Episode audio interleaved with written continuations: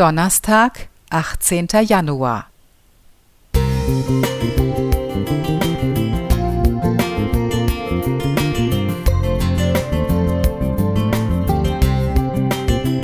Ein kleiner Lichtblick für den Tag.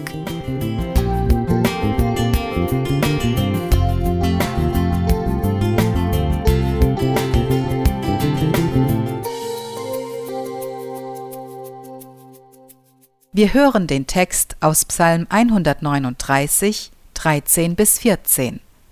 Nach der Übersetzung Hoffnung für alle. Du hast mich mit meinem Innersten geschaffen. Im Leib meiner Mutter hast du mich gebildet. Herr, ich danke dir dafür, dass du mich so wunderbar und einzigartig gemacht hast. Großartig ist alles, was du geschaffen hast, das erkenne ich. Unser Körper ist ein beeindruckendes Wunderwerk. Das wurde mir während des Anatomieunterrichts meiner Ausbildung wieder neu bewusst. So ist beispielsweise die Gebärmutter während einer Schwangerschaft in der Lage, sich zwanzigfach zu vergrößern. Ist das kleine Wunder dann auf der Welt, werden beim Stillen die Hormone Prolaktin und Oxytocin ausgeschüttet. Diese sorgen dafür, dass sich die Gebärmutter wieder auf ihre ursprüngliche Größe von 6 bis 10 Zentimetern zurückbildet. In Ausnahmesituationen wird im Körper eines Erwachsenen so viel Adrenalin ausgeschüttet, dass er zum Beispiel ein Kind unter einem Auto hervorheben kann. Oder denken wir an Sinnesorgane. Unser menschliches Auge kann mit 576 Megapixeln sehen.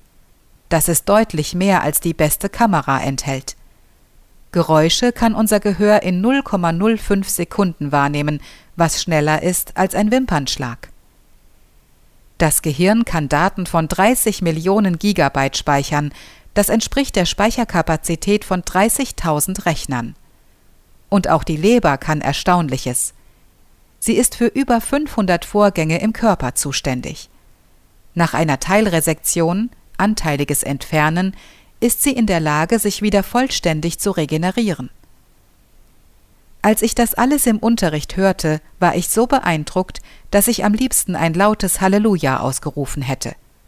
Unser Schöpfer hat uns Menschen in seiner unbeschreiblichen Intelligenz, Kreativität und Allmacht zu einem Wunderwerk geschaffen. Und das Beste daran, jeder Mensch ist einzigartig und gleichzeitig ein Ebenbild Gottes. Ist das nicht wunderbar? Unser himmlischer Vater liebt dich so sehr, dass es dich nur einmal auf dieser Welt gibt. Keiner war jemals wie du, und niemand wird es jemals sein. Sind all das nicht Gründe, um ihm heute dafür aus vollem Herzen zu danken? Miriam Martin Diaz